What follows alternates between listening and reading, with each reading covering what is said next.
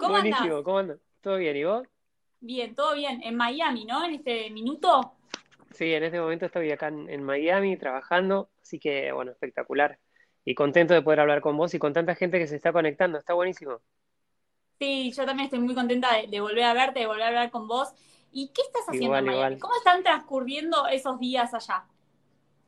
La verdad que con mucho trabajo, que eso está, eso está buenísimo. A mí me da mucho placer poder estar acá eh, trabajando, haciendo lo que me gusta, porque habían quedado muchas sesiones eh, de composición colgadas por la pandemia. Eh, pero poder estar acá nuevamente, juntarme en el estudio con productores, con músicos, con eh, diferentes artistas a componer, volver de alguna u otra manera de a poco al ruedo, de seguir componiendo, me tiene muy feliz. Estoy haciendo muchas canciones acá, están saliendo muchas canciones que están increíbles, del cual estoy muy ansioso por empezar a mostrarlas también. Eh, compusimos una canción con Nacho, Miguelito Mendoza, Nacho. Estuvimos componiendo juntos y salió una canción increíble que estamos muy felices y hablamos hace poco de, al margen de lo bien que la pasamos y disfrutamos la sesión de la canción que está buenísima, así que estoy muy contento, muy eh, emocionado porque eh, e- estas ganas estaban muy guardadas de volver a trabajar y, y poder hacerlo realidad en un momento tan difícil, bueno, es una bendición, así que estoy muy feliz por eso. Ahora, ¿cómo es Luciano a la hora de meterse a un estudio? ¿Sos serio? ¿Son distendidos los días ahí? No, a la hora del estudio todo tiene que transcurrir medianamente en un buen clima, digo, porque aparte de te juntás, es un momento de laboratorio, ¿no? Digo, y está buenísimo eh, cuando tenés la posibilidad de juntarte con, con otros artistas, me gusta mucho el ejercicio de escuchar. Entonces de repente por ello tengo alguna idea, ya sea de letra o de melodía, pero el poder escuchar a mí me, me nutre, me enseña, me enriquece. Entonces es fantástico poder escuchar a otros artistas que tenés la posibilidad de compartir con ellos una sesión de composición eh, y, y vos tirás una idea y el otro tira otra idea. Entonces como una especie de rompecabezas se va armando una canción en base a lo que quiero decir y eso es fantástico porque es, un momento que yo disfruto mucho porque después una vez que sale la canción ya sale, ¿no? Pero eh, sí, me, guardo cada momento eh, de lo que fue componer esa canción en ese momento, en qué estado. Siempre son momentos eh, muy lindos y muy agradables porque uno está con otra gente poniendo la sensibilidad o lo que siente a flor de piel, ¿no? Y eso termina siendo una canción con historias o no personales, este, pero es un, es un proceso creativo fantástico del cual disfruto y aprendo muchísimo también. Ahora, para los que nunca tuvimos la posibilidad de estar en una sesión de composición, eh, ¿qué, surge así de una idea? ¿Llevas una idea al estudio, alguien lleva una idea y la empiezan a desarrollar? ¿Cómo se arma? Porque, digo, bueno, para mí es una locura armar una canción, entonces, Es que es una locura, de verdad es una locura. Para, para mí también, aún hoy es ¿para una vos locura. también? Sí, claro. No, no, no, no, para mí es una locura porque de repente eh, tirás una frase para la canción y decís, ¿de dónde tenía guardado yo esta frase? Digo, ¿por, por qué? Y, después te empezás como a analizar y decís, ¿por qué yo dije esto? Digo, ¿qué me pasó que tiré esta frase yo? Digo, ¿no? Como diciendo, ¿qué, qué viví que tiré esta frase? Pero, pero sí está bueno. Yo, eh, no sé, a veces tengo una idea y gracias a, a la tecnología siempre guardo una nota de voz en el celular o escribo alguna Claro. idea de, de alguna frase y demás, y, porque nunca sé si terminan siendo canciones o no, y, y, y muchas veces terminaron siendo, siendo canción o el inicio de una canción. Entonces, este, eh, por ahí revisando en los archivos tanto de la compu como del celu de lo que tengo guardado, uy, esta idea está buena, me parece que me gustaría desarrollarla y, y creo que va por acá y a veces es el inicio, pero termina siendo nada que ver con lo que uno tira como idea, ¿no? Porque Mira, después empezás a escuchar como otras voces de lo que te dicen tus compañeros de, de composición en ese momento y puede terminar yéndose a cualquier otro lugar, a cualquier otro ritmo. El mensaje que por ahí te inspiraba esa melodía no termina siendo lo que vos llevabas o sentías, pero sí te sentís cómodo porque cuando la terminás eh, eh, decís, me gustó, eh, era lo que quería decir. Pero es un, es un proceso, sí, de verdad, muy loco, pero a su vez muy mágico, es fantástico. Y es un... eh, te- cansa, es estresante, porque a veces no te salen, obviamente no siempre sale, pero es un, es un ejercicio de linda conexión entre eh, la mente y el espíritu y se mezclan los sentidos con los sentimientos y es algo fantástico. Y musicalmente, por ejemplo, porque recién mencionabas a Nacho, y yo no sé, me decís Nacho, me imagino una canción que tenga un toque urbano. Eh, no sé si es así, quizás nada que ver, pero digo. Sí, no lo tiene, claro. ¿Cómo se va dando también eso? Mira, estamos. Eh, yo no lo conocía a Nacho más que, obviamente por su música y él eh, me conocía, pero no, nunca habíamos tenido la posibilidad de, juntarnos, o sea, de, vernos personalmente. Y nos avisan por parte de la discográfica que él podía juntarnos el mismo viernes a las 4 de la tarde. Digo, bueno, genial, vamos. Nos juntamos en el estudio, nos vimos, ya hubo química de una, nos empezamos a reír, eh, la pasamos realmente muy bien, es un tipo muy cálido, muy cálido. Em, y nos divertimos mucho, pero claro, o sea, eso es lo divertido, digo, de, juntarte con otros artistas o autores y compositores que, que en un tema tienen una visión totalmente diferente a la que vos tenés, pero termina siendo una canción, terminan conviviendo. Y eso es lo bueno de fusionar diferentes ritmos o géneros musicales eh, con la esencia que por ahí uno tiene. Eh, y para mí es, es, sinónimo de, de, aprender. Y eso me parece que está buenísimo. Y el toque urbano, obviamente, Nacho la tiene clarísima y atada y en un momento se fue él a cantar su parte y la rompió, la descosió, digo, ¡oh, qué bueno! Y estábamos todos como, como con una alegría y un subidón increíble de lo que había resultado la canción y, y fue fantástico. Estoy, estamos muy felices por esa canción y ojalá pronto podamos ya presentarla. En tantos años de carrera pienso en tus canciones y digo, hay muchas que se han convertido en himnos, que, que has, llevado a lo más alto. Em, cuando estás en el estudio, ¿te das cuenta que va a ser un hit ¿Y que no? Gracias a Dios no. Mira. Porque, porque no, no, nunca sabes.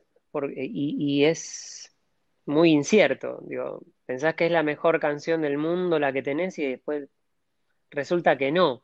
A veces uno se deja llevar por el entusiasmo de, de, terminarla, pero eh, a, la gente y del equipo a, quien, a quienes les hemos hecho escuchar esta canción dijeron, no, está buenísima, hay que, hay que editarla ya, ya hay que hacer el video. dice. Y yo siempre soy más como, no, ¿te parece por ahí? Sí, está buena, me gusta mucho, pero vayamos con más cautela, fijémonos qué pasa y demás. Pero no, por suerte también hay un gran equipo en el que confío desde, desde todo el equipo de Luján Producciones hasta Universal Music, que siempre se hace se hace buena juntada para, definir en conjunto qué canción puede llegar, podemos llegar a editar en ese momento. Em, y yo estoy feliz del equipo con el que puedo trabajar, porque no solamente son, grandes profesionales, sino también son grandes seres humanos. Entonces hay, hay una hay un buen decir, hay un buen escuchar, hay un buen contestar, y eso, eso me parece eh, que va de la mano con, este trabajo, sobre todo con, la música, que tiene que ver tanto con, con los sentimientos, con lo que uno siente, con, lo, con las emociones. Em, pero saber cuál canción es un hit, no. Yo sé cuál es un hit de otros. Cuando yo la escucho en la radio y la, empezás a corear, ¿no? Digo, empezás a cantar y digo, esta canción está buena. Pero, pero de las mías, no, jamás, nunca. Y, con, en Como Siempre, por ejemplo, ¿cómo se dio esa colaboración con Denise? ¿Cómo nace ese tema? con Denise trabajamos en, estuvimos en Viña del Mar y ahí nos conocimos un poco más, tuvimos más tiempo de charlar, si bien habíamos trabajado antes juntos, eh, pero compartimos muchos días en el Festival de Viña y dijimos, che, en algún momento tenemos que juntarnos a componer y estaría buenísimo. Medio de la pandemia me llama Denise, me dice, Luciano, tenemos que hacer una canción, es el momento. Le digo, Denise, me parece fantástico.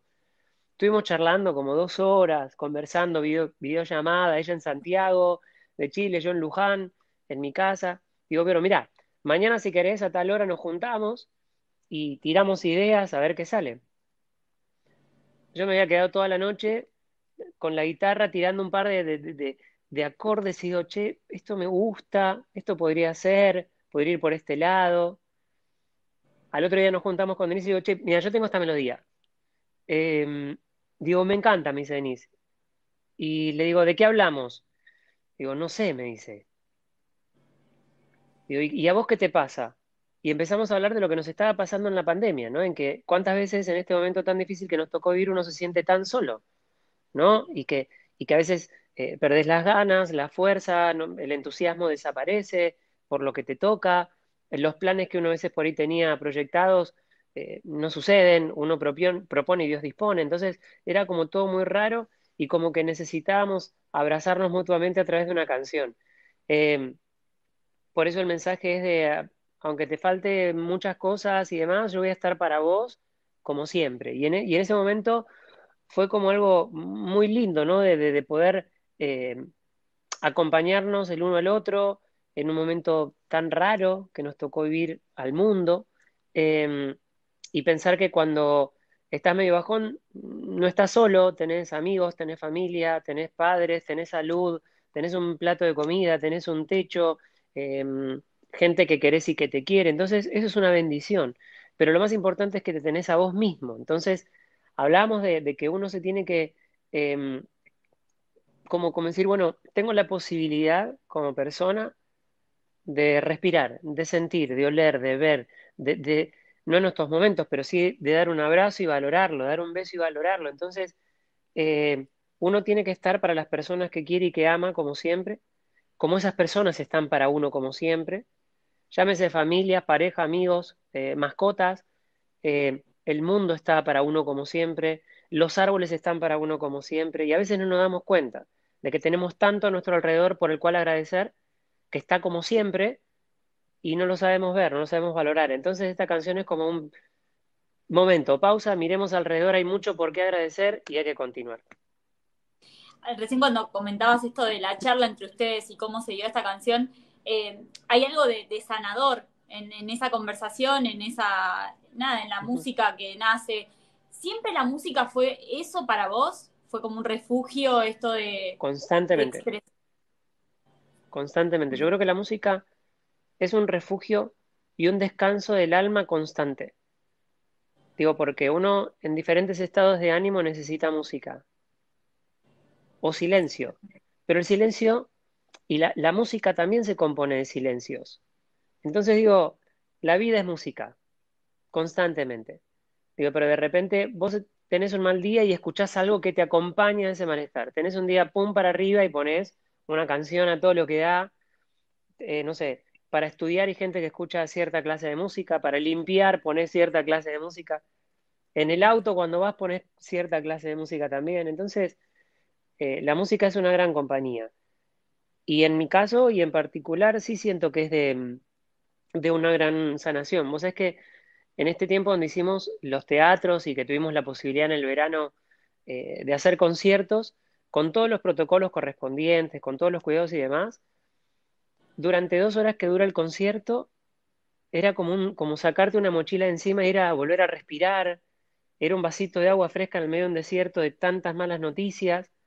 Y vos decías, wow, qué bueno. Entonces era disfrutar eh, por, por dos horas, eh, te, apartabas de, de la realidad desde un lugar mágico, que solamente lo puede lograr la música.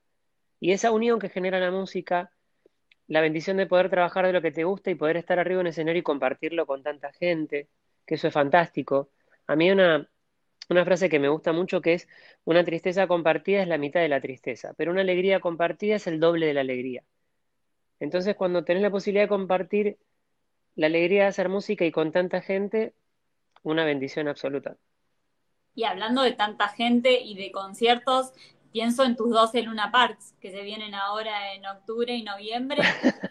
Lo primero que quiero saber, porque obviamente nosotros te hemos visto en los estadios más grandes, eh, pero ¿cómo te sigue sorprendiendo eso? De que por la demanda de entradas haya 12 Luna Parks anunciado, de, o no, o ya sabes que, bueno, lanzas un show y sabes que va a haber gente y que... ¿Cómo lo Me sorprende hacer un solo show, imagínate 12. Me sorprende subir a un escenario cada vez que tengo la posibilidad de hacerlo.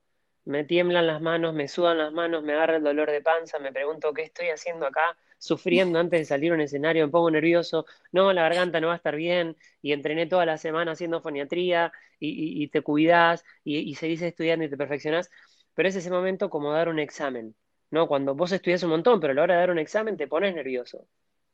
Y con los conciertos me pasa igual, es un examen eh, un autoexamen, que uno, y aparte es una gran responsabilidad porque en los tiempos que hoy nos toca vivir, eh, cuando la gente hace el esfuerzo de ponerle nafta a su auto para ir hasta un lugar, estacionar, eh, pagar una entrada para ir a verte, eh, se toman un colectivo para ir a verte, o un remis, hacen vaquita y se juntan en una combi y te van a ver, uff, ¿cómo no vas a estar nervioso por eso? Entonces, trabajo mucho durante toda la semana y toda la previa para, para estar bien físicamente, em, que los ensayos salgan eh, espectaculares para que arriba del escenario, tanto con la puesta de luces y escena y demás, la gente, todos pasemos un momento grato y agradable, ¿no?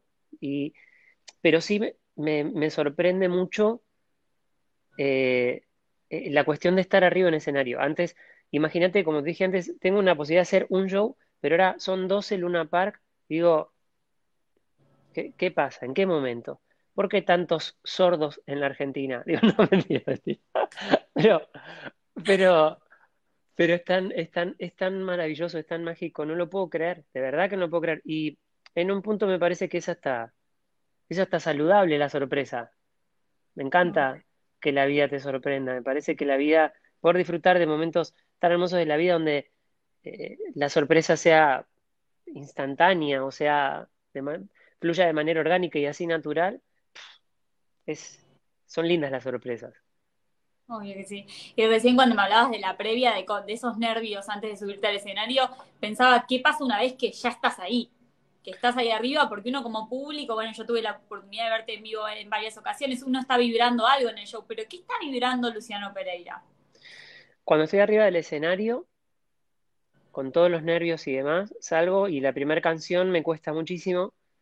Ya a la mitad de la canción empiezo como a, entrar en clima de donde estoy y empezar a relajar.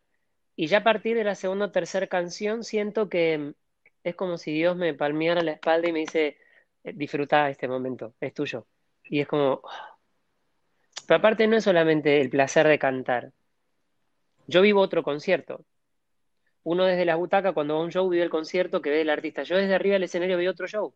Que de repente estoy cantando una canción y, hay un, alguien llorando. De repente estás cantando una canción súper romántica y una pareja al final chapando a lo loco y estás musicalizando su historia de amor.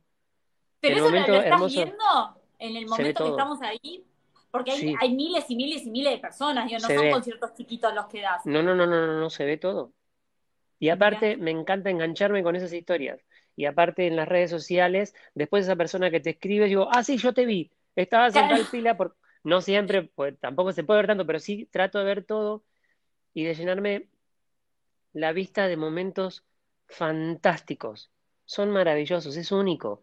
Es único que la música, uno es el intermediario entre la música y la gente que está ahí, y como instrumento uno puede eh, disfrutar con el público lo que vos dijiste de que hay una vibración, que uno vibra por estar en un lugar. Imagínate, llegás a un Luna Park y somos un montón de personas que nos unimos por un mismo fin, la música.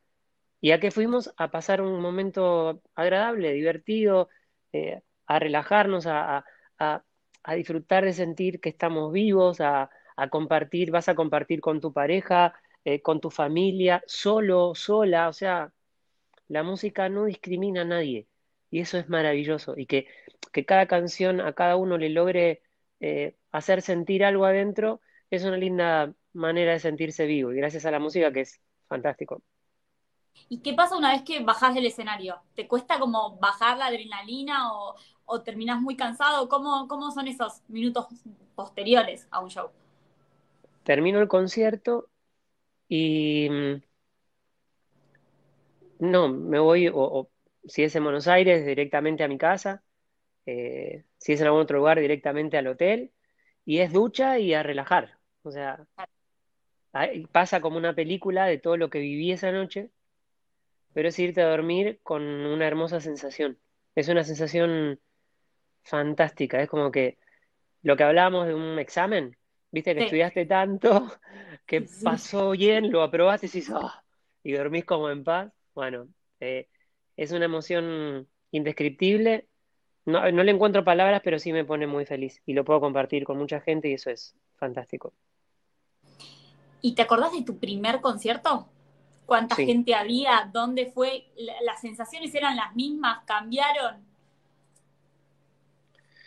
Em, yo canté, tenía tres o cuatro años, en una confitería eh, en Luján, en la calle Mariano Moreno, que se, llama, se llamaba la confitería María Castaña. Entonces, mi papá iba a cantar ahí, había otro señor de apellido Mendoza que tocaba el bandoneón, y claro, a mí me sentaban en la butaca y yo tocaba la guitarra, pero para mí era un juego. Entonces yo me iba a divertir. Claro, los cuatro años, tres años, o sea, sí, me acuerdo mucho de, sí, claro, me, acuerdo mucho de los pellizcos del cachete, porque pasaban las señoras y decían, ¡ay, qué lindo el nene! Y, yo en la banqueta así, diciendo, ¿de qué, quiero cantar? Eh, y era, era, era muy divertido. Claro, a medida que vas creciendo, vas entendiendo más. Yo siempre le voy a agradecer a mis padres que me dieron la música como herramienta, no solo de trabajo, sino de vida. Yo crecí desde el jardín que empecé a tocar con un profesor, desde, mi, desde la primaria y secundaria tomé siempre clases de piano, música, canto, y mi crecimiento eh, personal, cotidiano y musical fueron siempre de la mano. Entonces, eh, fue, fue, muy lindo crecer y aprender la vida con música. Eh, a mí me gustó mucho eso, pero del primer concierto fue en el 99, en el, ya con un disco, en el Teatro Ópera. Ah, y era la calle Corrientes, imagínate, decía, uy, qué lindo, y el día de mañana poder estar en, el Gran Rex enfrente, y después se dio lo del Gran Rex, y después, si no, bueno, pero al día de mañana me gustaría eh, volver a, tocar en la calle Corrientes, pero al final de la calle Corrientes, en Corrientes y Madero, que está el Luna Park. Y es un, cada vez que tengo la posibilidad de tocar en estos escenarios, es un refresco de memoria hermoso, para no olvidarme de dónde vengo, disfrutar el presente em, y seguir trabajando por el futuro, aunque sea incierto.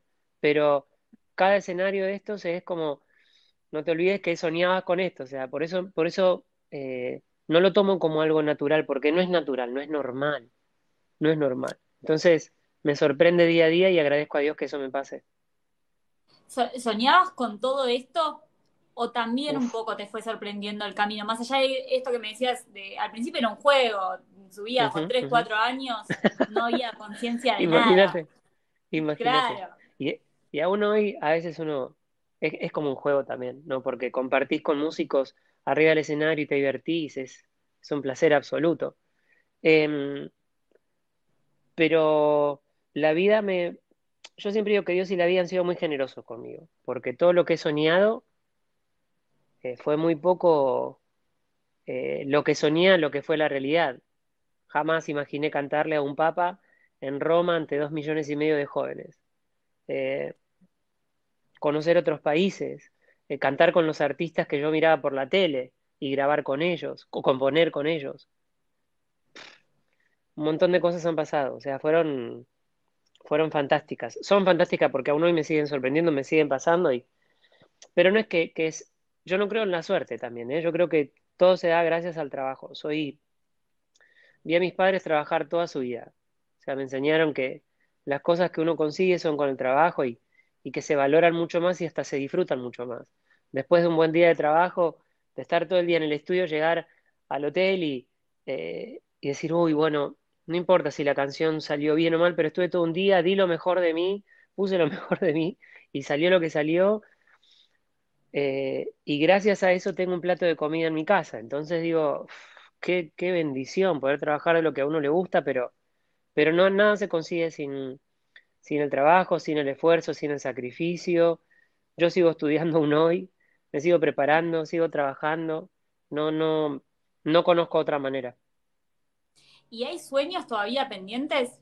¿Hay cosas que aún no, no hayas conseguido que te gustarían lograr o escenarios que no hayas pisado aún que quisieras pisar? Uf. Bueno, mira, si Dios quiere, pronto, el año que viene, voy a estar en España, que nunca tuve la posibilidad de hacer un concierto propio. Siempre fui invitado por otros artistas o amigos que, me han invitado, eh, como invitado David Bisbal en, Madrid y cantar ahí. Eh, cantamos también em, en un segmento que estuvo buenísimo, un festival único donde nos juntamos con artistas de, Paraguay, pero Argentina y España, en el Teatro Real de España de Madrid, fue fantástico con la Sinfónica de, de ese teatro maravilloso. Em, pero no sé, no sé, hay muchos, qué sé yo, seguir conociendo otros países, otras culturas. eh, los viajes enseñan muchísimo, aprendo mucho de ellos también, entonces, eh, no sé, pero todas las personas y los sueños que, he querido, que he soñado en algún momento se han logrado. El resto, que Dios y la vida me sigan sorprendiendo porque es maravilloso. Mi parte la hago, que es trabajar y seguir eh, perfeccionándome, educándome. eh, y si la vida tiene preparadas esas lindas sorpresas que uno no espera o se imagina, lo que fue tocar, por ejemplo, con Lang Lang, o sea, Claro. el mejor pianista del mundo, digo, ¿en qué momento si el tipo de China, en Nueva York, eh, del mundo, yo estaba en Luján y me dicen, che, tenés que grabar con Lang Lang, digo, pero estoy acá, digo, ¿cómo puede ser? Pero bueno, la música tiene esa magia también, que te dan esas sorpresas que son fantásticas. Luciano, y ahora en lo inmediato, eh, ¿cómo sigue todo este camino? ¿Qué se viene para vos? Bueno, más allá de toda esta serie de shows, eh, vamos a estar conociendo y descubriendo nueva música, algo de todo lo que estuviste trabajando allá. ¿Cómo, cómo viene este 2021? Viene por ahí la cosa, eh, con más canciones. Creo, estuve componiendo una canción con un amigo español que no puedo decir el nombre, pero, pero seguramente, mm, no sé, tengo como ganas de que agosto sea una can- un mes para la balada, eh, o principio de Bien, septiembre la- largar una balada. Em, y obviamente algo de lo que estamos haciendo acá, o de, la que, de lo que ya tenía hecho antes de la pandemia, seguramente vamos a presentar. Ahora el concepto del disco quedó como medio relegado, ¿no? Ahora es todo el tiempo como ir sacando canciones. Este, así que me gusta la idea de trabajar en ese, como en ese ritmo, ¿no? De cada dos o tres meses eh, ir sacando canciones y demás hasta que, no sé, juntemos por ahí 20, 25 canciones y digamos, bueno, cerremos este, este, esta etapa con este disco y, lanzamos directamente el disco, pero yo vengo lanzando canciones fuera de disco desde em, 2019 con Te estás enamorando de mí junto a Gracie.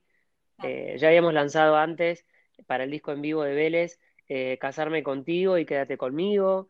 Em, y ahora, bueno, salió Eres Perfecta, en el medio lo de Lang Lang, eh, ahora la canción con Denise, se viene una canción ahora pronto, seguramente, y así será sucesivamente con el transcurrir de los meses. bueno, ahí vamos a estar entonces muy atentos a todo lo que se viene para vos. Muchísimas gracias por el tiempo, por la, por la nota, por estar acá. Eh, ha sido un Y a gusto toda la gente que se conectó, a toda la gente que se conectó, a toda la gente que se comentó. Y aparte, tus fans son increíbles. O sea, desde que se anunció la, la Lo sé, entrevista, lo sé, son nomás. Tremendo todo lo que pasó, todo lo que repostearon, lo que tuitearon, lo que en todas las redes sociales están ahí bancando. Así que eso también debe ser un flash. Debe ser increíble tener miles y miles de personas bancándote en todo lo que haces, en todo, acompañándote en el camino y en lo que disfrutás. No sé. Sí, pero no solamente desde el escenario y lo musical.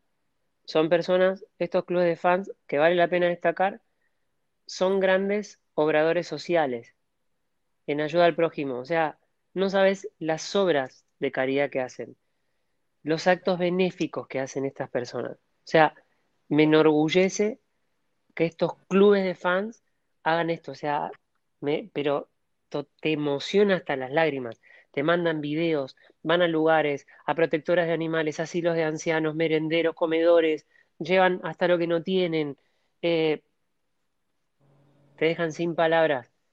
Son lo más, de lo más, de lo más. Estoy muy orgulloso de, del- de estos grupos.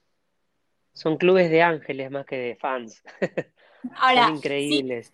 sin duda que se hayan unido por tu música y por vos, eh, debe ser especial también. Que, que justamente hayan A mí, salido todas estas cosas tan buenas de, de, de vos como artista y de, a mí me da mucho, mucho gusto, me emociona mucho que, que si gracias a la música, en este caso, podemos ayudar tanto a quienes más lo necesitan, de un año, de un par de años acá hasta el día de hoy, ya eh, saben que antes te tiraban los ositos, los regalos, los obsequios, y digo, vamos a cambiar ese obsequio. Vamos a, si tenés pensado hacerme un obsequio a mí, te lo agradezco, pero eso que me ibas a regalar a mí, llévalo a un comedor escolar. te filmás, te sacás la foto y yo lo reposteo. Entonces, es lo de la alegría compartida que hablábamos antes. O sea, ese regalo que venía para mí me hace muy feliz que vaya a otro lugar, a otra persona que lo necesite y lo recibe le va a hacer muy feliz. Y uno, al poder dar a quien más lo necesita, también te hace muy feliz. El dar es maravilloso. Entonces imagínate cuántos somos felices por esa obra que venía destinada a una sola persona, que era yo el regalo. Mirá si el regalo, cómo lo podemos compartir entre tantos y qué tan bien nos hace. Entonces, em, el mensaje es súper claro por parte de ellas también y de ellos que están en los clubes de fans trabajando de una manera incansable, increíble. Y mm, todo mi esfuerzo, todas mis ganas, todo mi, mi trabajo, mis clases de foniatría, cuidar mi cuerpo, todo lo que haga siempre va a ser para, para brindarles un, un buen espectáculo, buenas canciones como ellos, obviamente se lo merecen de la mejor manera. Bueno, y yo brindo por vos y porque tu música nos siga transformando. Tan linda. Te mando un beso enorme y de verdad muchísimas gracias por estar acá y por dedicarnos este ratito. Un placer, me encantó verte, gracias por el apoyo de siempre a todos ustedes ahí. Estás muy linda, a toda la gente que se conectó, muchas gracias y nos vemos ahí en octubre y noviembre en el Luna Park. Ahí vamos a estar. Un beso enorme. Un besote. Chao, chao.